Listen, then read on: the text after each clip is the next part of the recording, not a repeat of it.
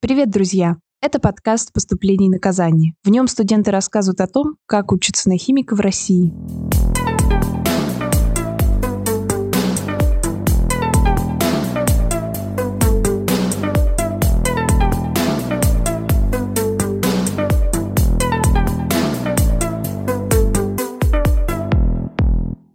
Я не очень долго думала, с чего начать, потому что разумно говорить о том, в чем сама неплохо разбираюсь, чтобы, если что, первый блин вышел не совсем комом. Поэтому сегодня в центре внимания факультет химии Высшей школы экономики. Всем привет, меня зовут Федор Клюев, я учусь на первом курсе факультета химии э, Национального исследовательского университета Высшей школы экономики. Я вообще планирую притворяться как бы дотошным абитуриентом в разговорах с остальными, угу. но сегодня я не могу притворяться дотошным абитуриентом, постольку поскольку, ну, как бы уже сама попробовала все. Угу. Поэтому я постараюсь отталкиваться от того, ну, что я неожиданно получила, потому что я в прошлом году вообще не изучала сайт. То есть я услышала а, факультет химии вышки, я думаю, здорово, пошла. Ничего не решала, ничего не изучала, и вот только открыла, наверное, специально для вот этого вот, чтобы подготовиться и почитать, что, что там вообще написано. Понятно, то есть выбор на обум. Да. Я думаю, ну не знаю, я не могу сказать, что это был плохой выбор, но он был на обум. В нашем разговоре я часто сбиваюсь и говорю «у нас». Но вообще-то в вышке я больше не учусь. Поэтому Федя мне кажется более надежным источником информации. Там написано, как бы, фундаментальная химия и все такое. Вот фундаментальная химия — это, получается, у нас для ученых. Да, смотри, факультет химии сделан для того, чтобы готовить высококвалифицированных ученых и высококвалифицированных специалистов. То есть есть у нас фундаментальная наука, а есть прикладная. Прикладная — это то, как мы применяем ее там, в промышленности, в технологии и так далее. А фундаментальная наука, она э, копает глубже. Она уже изучает, как устроена именно эта наука, конкретно химия. Ну, то есть, если я не хочу быть ученым, а хочу в какую-то прикладную, то мне фундаментальная химия не поможет. Смотри, нет, она тебе поможет, но просто нужно, наверное, чуть раньше определиться со своими целями. А, естественно, фундаментальная химия и прикладная — это две довольно смежные области знаний. Если ты хочешь быть именно инженером-технологом на заводе, то тебе, наверное, лучше посмотреть в сторону другого вуза. Но если ты получишь фундаментальное образование, то тебе ничего не мешает впоследствии потом пойти работать куда ты захочешь, в любое место, ну, если тебя возьмут, естественно, а, на любую химическую специальность, потому что дают э, довольно хороший, широкий запас знаний, которыми можно воспользоваться в будущем. Ну, то есть у нас получается такое деление, что факультеты с фундаментальной химией готовят ученых, а факультеты конкретно химической технологии, они вот прям про инженеров для тех, кто хочет на завод. Я бы сказал, что это так, да, но, естественно, в, в нашей жизни возможно все. Ты можешь закончить химический вуз, а потом работать дизайнером или поваром. То есть кем ты захочешь.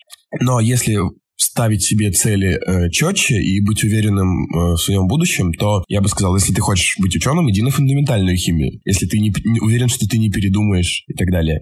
Если тебе это действительно нравится. Если ты хочешь идти работать на завод, э, разрабатывать новые процессы, технологии, то иди в технологический университет.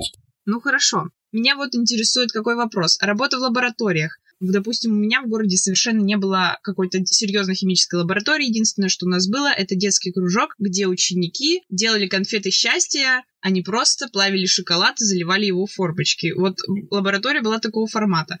А то есть тут, mm-hmm. тут написано, что мы будем работать в лаборатории. Я хочу быть ученым, но я до конца как бы не понимаю, как это и Смотри, быть ученым, э, да даже проводя такие эксперименты, как рассказала ты, плавить конфеты, э, из этих опытов тоже можно, наверное, сделать какой-то вывод, какой-то результат получить. Ну, работа ученого примерно схожа э, с теми же процессами, которые ты описала, но, грубо говоря, ты проводишь какие-то действия, получаешь результат. Вот вы плавили конфеты, получали другие конфеты. Ученые также э, что-то делают с веществами, ну, конкретно химики, что-то делают с веществами, получают какие-то данные, получают новые вещества, описывают их и, соответственно, публикуют материалы своей работы в научных журналах, в статьях. Это вообще про м- бытность э, ученого, да, как они вообще живут.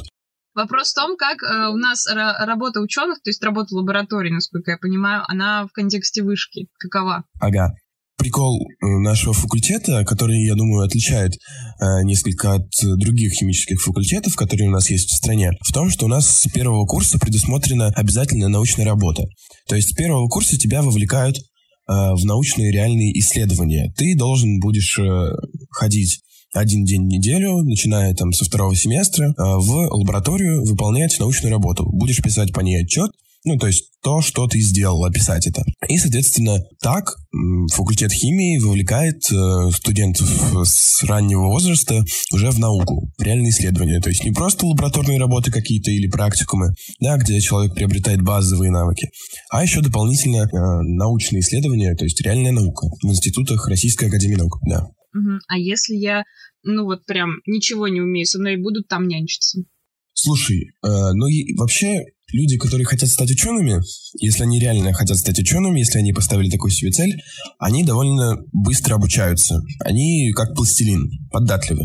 Поэтому я думаю, если ты придешь в лабораторию просто как чистый листок, как белый листок, то тебе могут поставить руки, э, научат чему-то, естественно. Но на самом деле, конечно, бывают разные лаборатории, в которых в одной тебя могут прямо бросить в океан и скажут учись плавать, а в другой тебя э, научат, покажут. Тут на самом деле нужно уже советоваться с э, людьми, которые знают, что в какой лаборатории происходит. Благо, нас в самом начале сентября э, поводили по четырем институтам РАН и рассказали, что в какой э, лаборатории, в принципе, происходит. То есть, где с тобой будут носиться как прям с ребенком, который ничего не умеет и научит тебя всему, а где тебе дадут уже возможность самостоятельно работать, если у тебя уже есть какие-то навыки, условно.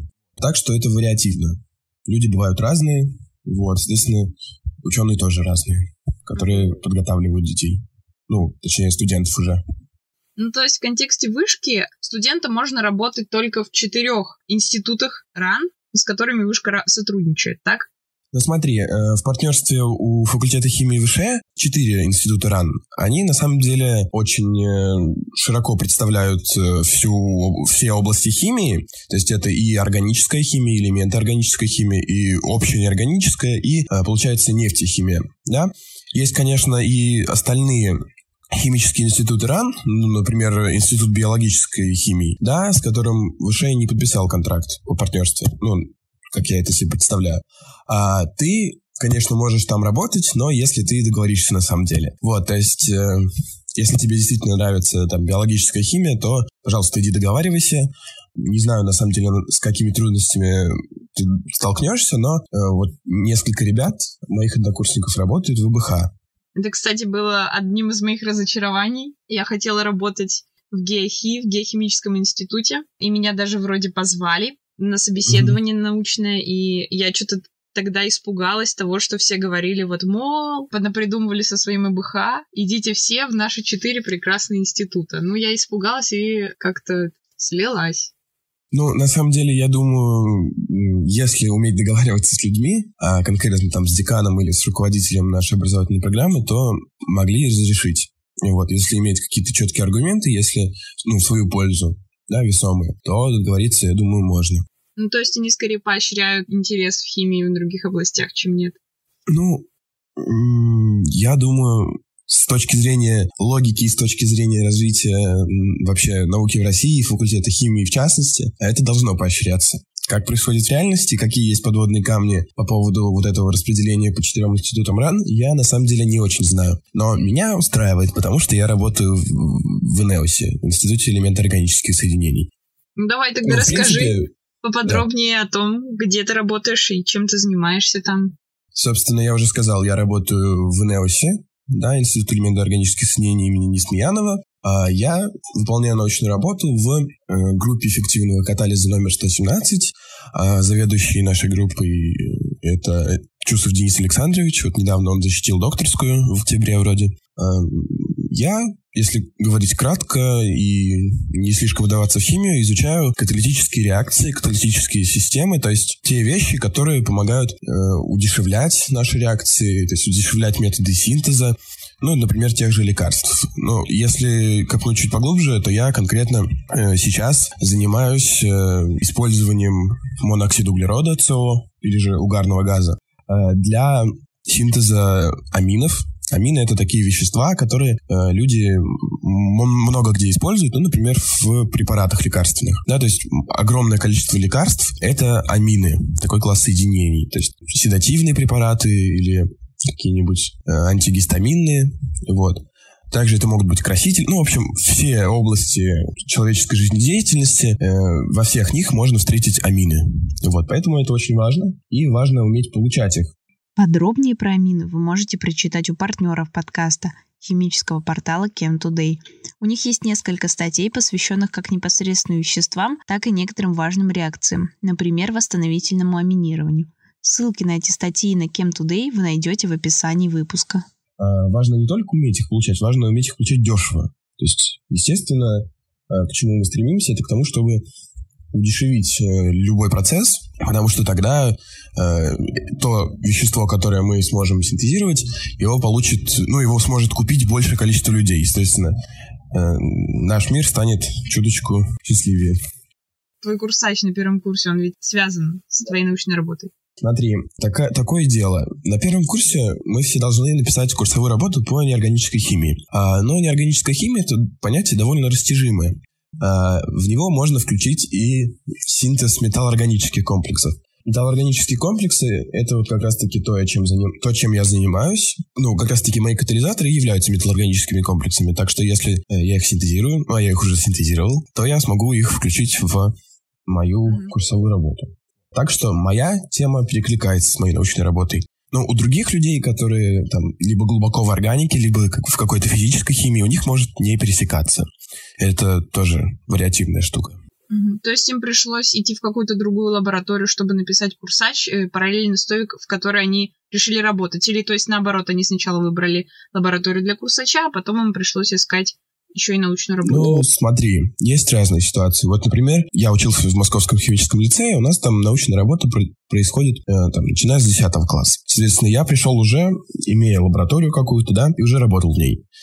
Вот мои однокурсники тоже некоторые уже тоже имели лаборатории. Соответственно, им, если не удавалось э, совместить тему научной работы с темой неорганической какой-то, да, им приходилось найти лабораторию, да, там на полгода, чтобы написать курсовую работу. Это абсолютно нормальный процесс. Таких случаев довольно много. Я успела поработать в, лаборатории только для курсача и не занималась mm. научной деятельностью. Вот. Ну, я думаю, что это такие не схожие мне понятия. Да, особенно в контексте химии.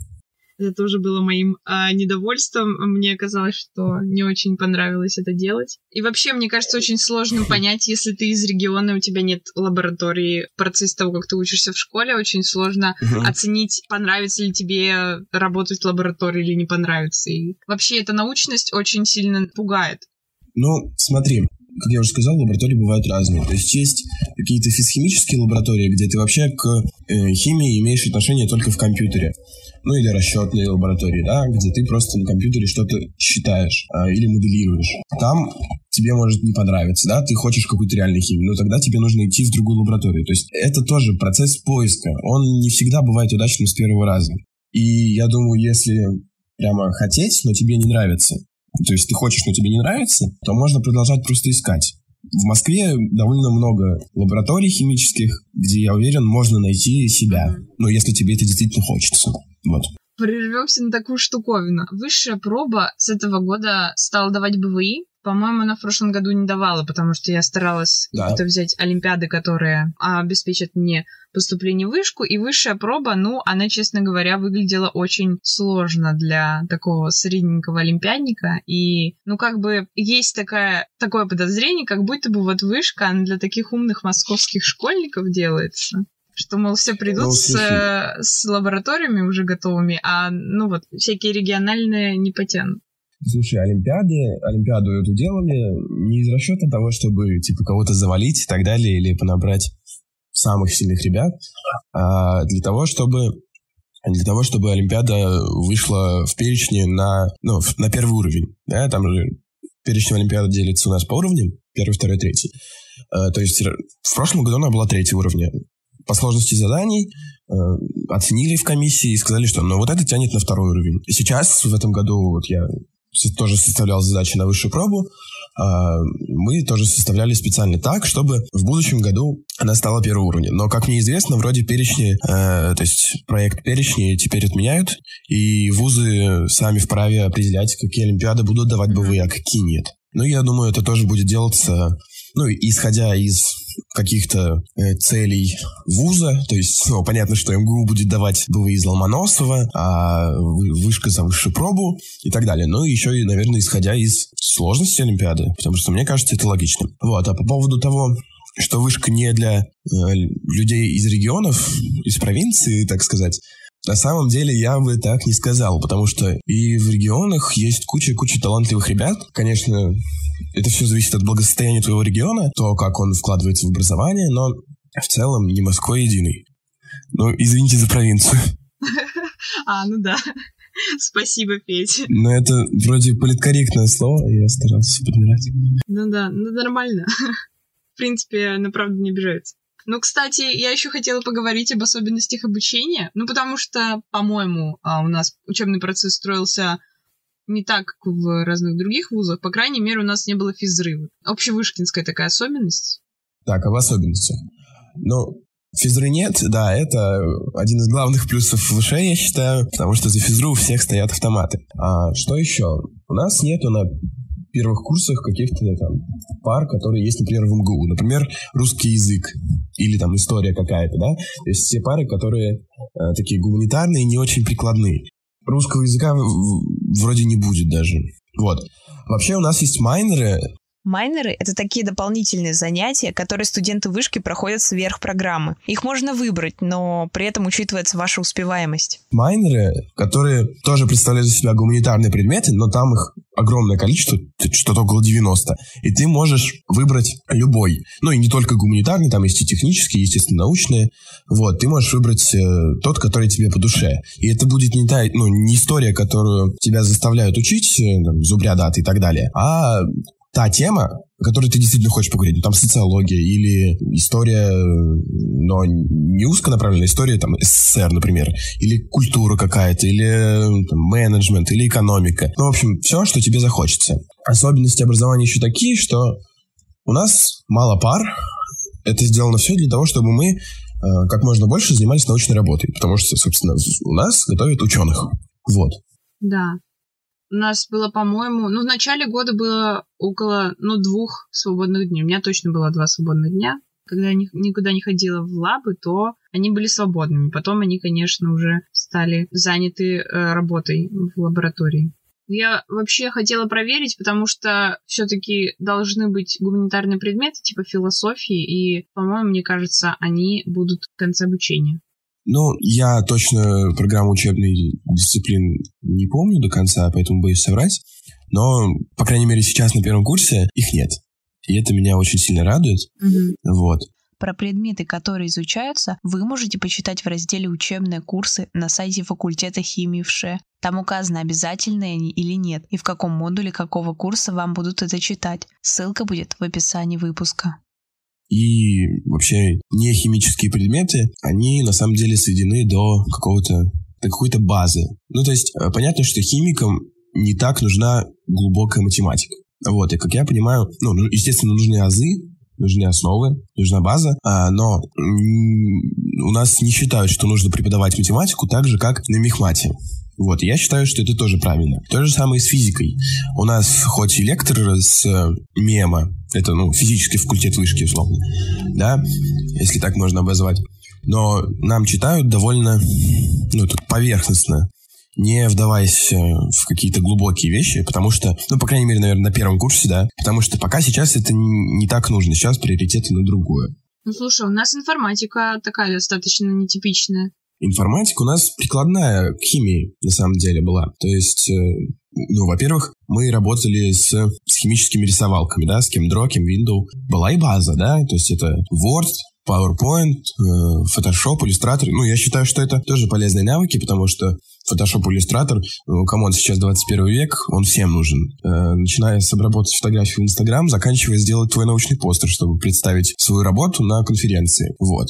Потом у нас были квантовые расчеты. естественно, азы, потому что квантовую химию и физику мы не знаем нормально. Вот, но чтобы тебе, у тебя была возможность а, пойти в лабораторию кван, ну, квантовой химии, да, и стать расчетчиком, химиком-расчетчиком, а, тебе этого ну, должно хватить. Дальше тебя научат там. Вот, ну, я думаю, базовое представление об этом тоже иметь полезно. Хотя бы сейчас. Ну, а как тогда в целом вышка?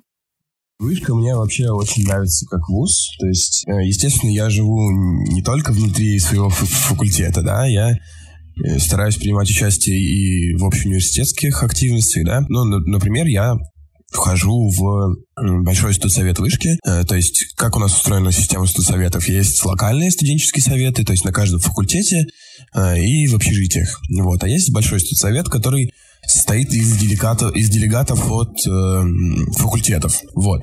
Еще у нас э, в вышке куча внеучебной активности, вне учебной деятельности студенческой, да, то есть это всякие фестивали, всякие проекты студенческие классные, э, всякие клубы и так далее. То есть вот, например, один из самых э, активных и деятельных, если так можно сказать, это организация студенческая Ингруппа СТС ну, расшифровывается это как инициативная группа студенческого совета. Чем они там занимаются? Они организовывают классные мероприятия, да? Ну, например, ХСЕРАН. И давай я не буду пояснять, потому что я сам решаю.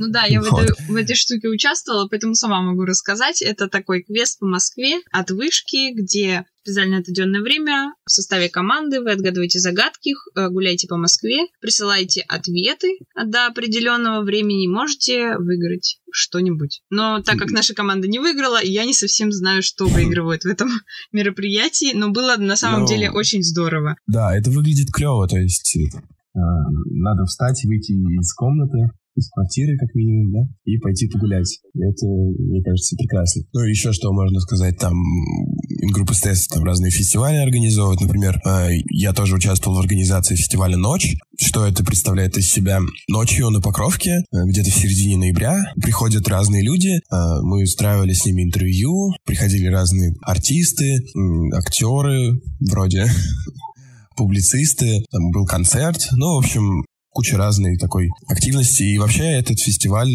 был посвящен теме себя, то есть то, как ты себя воспринимаешь, как ты себя чувствуешь, как ты к себе относишься и так далее. То есть это мне тоже понравилось, такая тематика, погружаясь в которую человек задумывается о себе.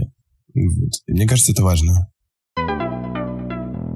у вуза со студентами такие лайтовые отношения, это хотя бы сказывается на том, что в общаге нет комендантского часа, никто не ходит, не проверяет комнаты, не запрещает утюги, более того, они там в квартире стоят, ну, да. все такое. Это вообще клево. Я удивился, когда узнал, что э, я хоть и не живу в общежитии, могу там находиться в любое, в любое время дня и ночи. Ну, это, кстати, общага — это просто огроменный мой э, неожиданность. Хотя я представляла по рассказам своих приятелей, ну, что вот здорово, но, знаешь, пол с подогревом в коридоре — это выше моих... Серьезно? Ну, по-моему, да. Ну, ну, слушай, общаги вообще у вышки куча общаг, типа около 15 или 20. С какой тебе повезет? Э, это вопрос э, случайности или рандома какого-то, да? Но в целом я тоже слышал э, впечатление от ребят, что общаги крутые. Ну да, но они такие плюсы и расстояние, оно, ну так, компенсирует друг друга, но общежитие в Москве тоже ничего, хотя они уже не, не квартирного типа, а блочного, но они тоже выглядят ухоженными и хорошими. Я немного добавлю про общагу, потому что успел там пожить. Во-первых, про полы с подогревом я, скорее всего, наврала, потому что сильно впечатлилась. К прошлый набор заселили в Дубки, это студгородок. А наш в основном в общагу номер 8 и 6, а некоторых в общаге в Москве. Территориально я жила в городе Одинцово, рядом с конечной станцией первого диаметра. Дорога до факультета занимала 50 минут. Я была очень довольна условиями, так как жила на 25 этаже с прекрасным видом, трехкомнатной квартире на семерых человек с удобной планировкой, кухней, двумя балконами и двумя санузлами. На человека там есть тумбочка, стол, стул, широкая кровать, которая не скрипит, и шкаф. А в общем пользовании квартиры две сушилки, микроволновка, два холодильника, утюг, доска и прочие прелести кухни и коридора. Комнату проверяли только тогда, когда я оттуда выезжала, а выходить и заходить в здание можно было в любое время. Ой, знаешь, э, еще что, чем я была недовольна, так это количеством на самом деле информации в какой-то промежуток времени, потому что у тебя есть куча чатиков с преподавателями. О да, о да, это прям тоже почты, которую нужно постоянно проверять, а там кроме писем от менеджера программы у тебя есть еще и письма от самой вышки, которая приглашает тебя на какие-то мероприятия. Потом преподаватели напишут что-то еще в чатике, что, ну, иногда не касается предмета. Слушай, ну мне кажется, это вообще современная такая проблема, обилие информации и информационный шум вокруг нас. Вот. И вообще, да, после школы, когда у тебя есть там только чатик класса и информация, которую ты получаешь, условно, на доске в школе, около учительской. Ну, не знаю, у всех это по-разному, наверное, но у нас было так. То есть э, вместо двух источников информации у тебя сразу становится 15. Это пугает немножко. Но в целом да. все, к этому можно быстро привыкнуть. Особенно студентам Забыли поговорить о том, как в вышке проходят экзамены, сессии и... Угу. А особенно как-то? Ну, во-первых, их четыре сессии. Ну, действительно, мы учимся по четвертям, условно, только они у нас называются модули. Вот, у нас есть четыре сессии, получается, по временам года, легко запомнить осеннее, зимнее, весеннее и летнее. Вот, на самом деле я могу найти преимущество в этой системе, потому что, допустим, у тебя всего 10 экзаменов в году, да? Э, если у тебя две сессии, то у тебя там по пять экзаменов, условно, в зимнюю и летнюю. Если у тебя четыре, четыре сессии, то ты сдаешь по 2-3 экзамена, да? То есть это как минимум меньше нагрузки в эту сессионную неделю, как мне кажется. Вот, на самом деле, естественно, в жизни бывают разные тонкости, особенности приятные и неприятные, э, но меня такая система с четырьмя сессиями устраивает. Кроме того, вот эти блокирующие элементы, например, есть какие-то работы, которые не допускают к экзамену, я так понимаю. Ну, смотри, э, что такое блокирующий элемент, или коротко блок э, зовется у нас. Это решает преподаватель, то есть он говорит, вот эта контрольная работа, а, она блокирующая. Если вы ее не напишете, ну или напишите неудовлетворительно, то есть ниже тройки, то ниже тройки по пятибалльной, да, то вы не допущены к экзамену, у вас будет академическая задолженность. Вот, ее либо сдаешь с первого раза, либо идешь переписываешь. Вот, соответственно, ну это сделано для того, чтобы ты ее сделал обязательно, а не просто потом пришел на экзамен и получил оценку, но она была, ну и, и чтобы у тебя в итоговой был нормальный балл, а не, а не очень низкий. Вот, но это как бы мотивирует учиться, наверное, или дисциплинирует у каждого предмета есть своя формула оценки там. Э, на самом деле я ничего не учил, никакие формулы эти. Зачем это нужно? Ну, как бы, смотри, у тебя, тебе хочется сделать так, чтобы оценка была, э, ну, объективной. То есть она показывала, что ты действительно что-то знаешь. А у тебя есть разные там элементы контроля, то есть самостоятельная работа, контрольные, тот же экзамен, ну и там просто активность на семинарах условно. Ты же их не можешь просто оценить э, равновесно. Тебе нужно там кому-то дать больше коэффициент, кому-то меньше, да, какому-то элементу контроля. Поэтому я думаю, ну это тоже нормально. Не знаю, конечно, как в других вузах э, с такими делами, но там, наверное, тоже, но оно просто не так распространено, думаю. Ну что скажешь про свои подводные камни, которые обнаружились? Подводные камни. Э, ну, первый подводный камень, на самом деле, это отсутствие столовой. Она у нас была несколько месяцев, но наложилось то, что она не очень, и то, что случилась пандемия, и, видимо, она стала работать в убыток, и ее решили закрыть. А вот мы сейчас э, вот, в студенческом совете пытаемся решить эту проблему, договариваемся со всеми. Либо мы установим какой-то вендинговый автомат, да, либо ну, откроем другую новую столовую. Ну, точнее, мы поможем это сделать. Или добьемся этого. Вот. Вот такие дела. Вот, столовая. Это первый минус. Но не знаю, мне нормально, потому что, во-первых, у нас сейчас гибридное обучение, то есть я действительно только один день провожу на факультете в субботу, и в это время там я могу либо заказать доставку, либо сходить в продуктовый, либо в, ближайший торговый центр Гагаринский, да, пять минут пешком идти и сходить поесть там. Для кого-то это может быть существенно, действительно. Для меня не очень, по крайней мере, сейчас. Вот. А что еще? Еще, ну, возникла, на самом деле, такая ситуация с физикой. Просто преподаватель подумал, что мы очень умные и начал слишком много давать, наверное, или думать, что мы умные и, соответственно, это уже знаем, и наоборот не давать. Вот, поэтому возникло такое недопонимание, но мы это тоже через академический совет пытаемся решать, ну и уже частично решили это. Вот. Многим из наших однокурсников еще не нравился корпус, в котором мы учимся, потому что он не самый красивый внешне, но мне кажется, он Слушай. очень удобен по расположению к институтам. Да, естественно, если сравнивать э, среднее по вышке, у нас корпус отстой. Но, извините, корпус отстой только лишь потому, что это, типа, один из немногих вариантов, который удобен по местоположению. Потому что местоположение важно. У нас в 10-минутной шаговой доступности находится там 4 института РАН, в которых мы, в принципе, и работаем. Э, то есть ты не тратишь полчаса, полдня э, времени на дорогу до института твоего места работы научной. Ты пары закончились и пошел. Пришел, все, 10 минут. Также у нас там метро рядом, буквально 5 минут иди сюда и торговый центр. Я думаю, условия шикарные. По поводу, по поводу самих э, аудиторий, ну, не, не, не все так критично. Ты хотел, я помню, летом поступать в ХК? Да.